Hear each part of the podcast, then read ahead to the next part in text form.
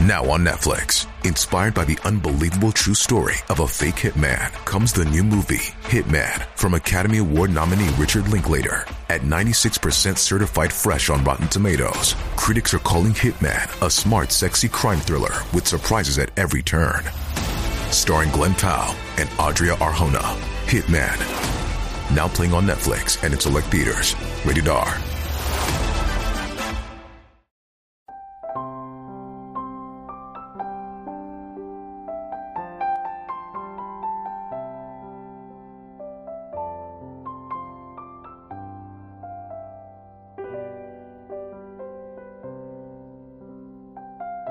西游记》唐僧师徒取经路线，顿悟人生最大修行。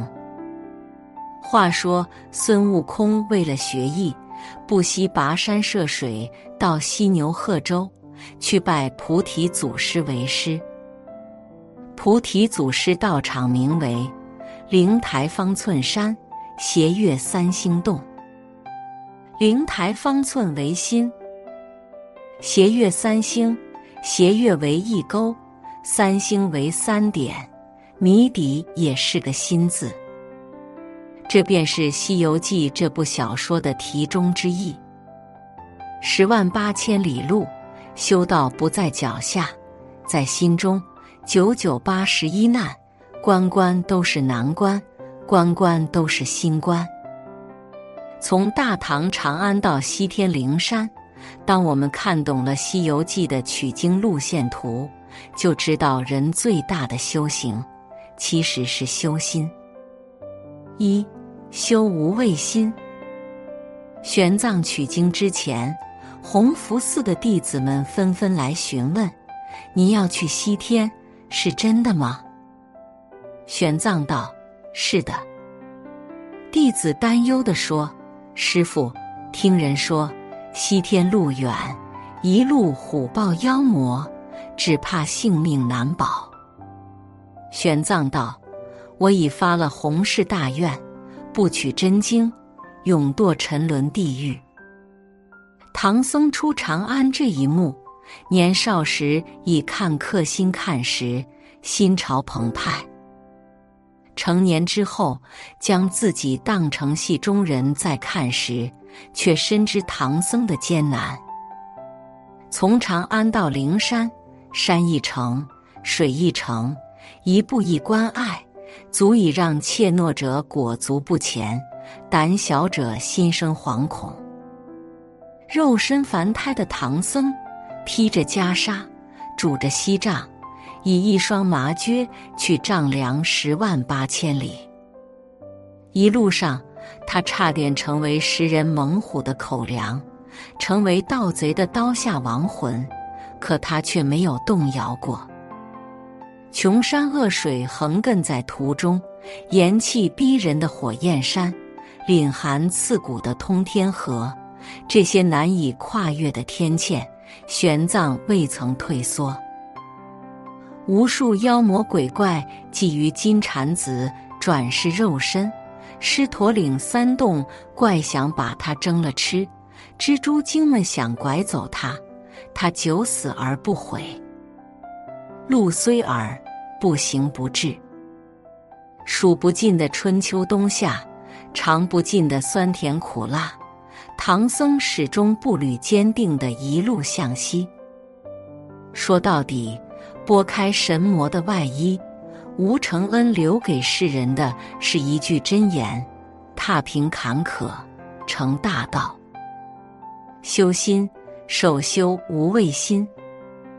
人这一辈子要战胜平庸，就得跟内心的胆小做斗争，直面一次次袭来的挫折，依旧坚毅前行的人，才配取得真经。二，修通透心。若是把《西游记》的法术、隐身术、定身术、腾云驾雾、七十二变等列个最受读者喜欢的排名，七十二变当之无愧的占据第一名。可变由于苍鹰、或是潜于水中，或是振翅高空，也可化他人，诸多不可思议，让我们心向往之。在白虎岭，唐僧师徒吃尽了变化的苦头。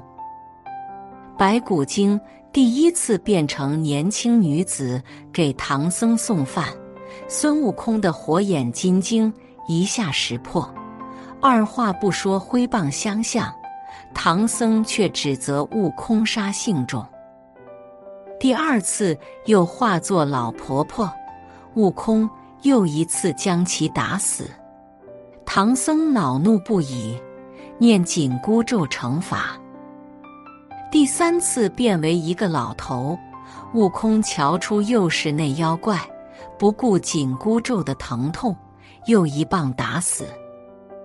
最后，唐僧以为孙悟空滥杀无辜，写下贬书，将他赶回了花果山。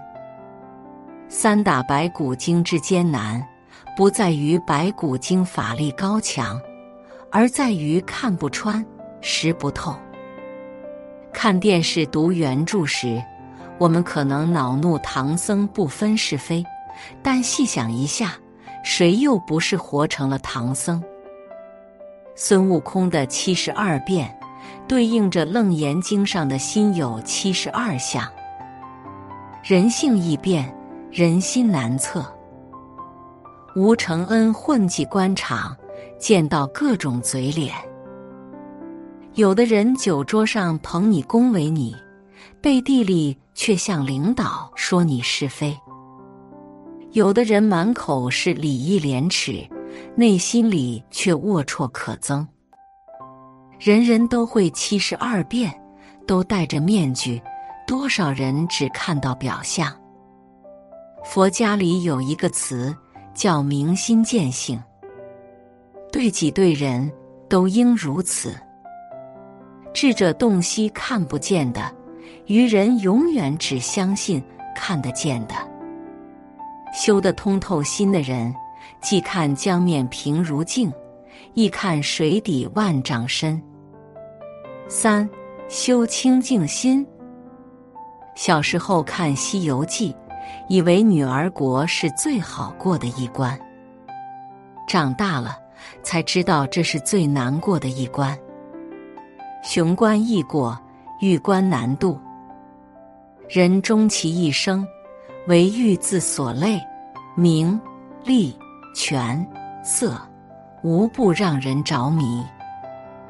唐僧师徒途经女儿国，西凉女儿国王倾慕唐僧一表人才，甘愿以国相托。国王眉如翠羽，肌似羊脂，美如画中人，不逊月上嫦娥，不输九天仙子。这样俏生生的佳人。谁不心神摇曳？他善书画，将唐僧绘于纸上，将情意一笔一画细细的描在眉梢嘴角。他与唐僧携手游园，在满园春色中看蝴蝶双飞、鸳鸯交颈，这样如明月如春风的温柔，谁能不心生涟漪？他还愿意以整个王国做嫁妆，让唐僧登位称君。权力富贵一朝手中握，谁会无动于衷？唐僧终究是心动了，不然何来一句“我今生已许身佛门，来世若有缘分”？但世间难有两全法，不负如来，便要负卿。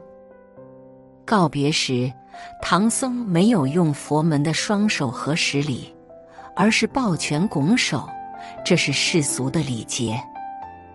红尘十丈，多的是让人迷醉的诱惑，是风情万种的女子，是炙手可热的权势。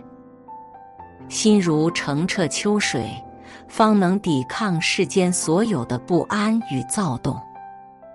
何为八戒？何为悟净？修己以清心为要，戒尘世欲望，悟清净之心。像是在西天路上，每当孙悟空要去化缘时，总会用金箍棒画一个圈，以防妖魔骚扰。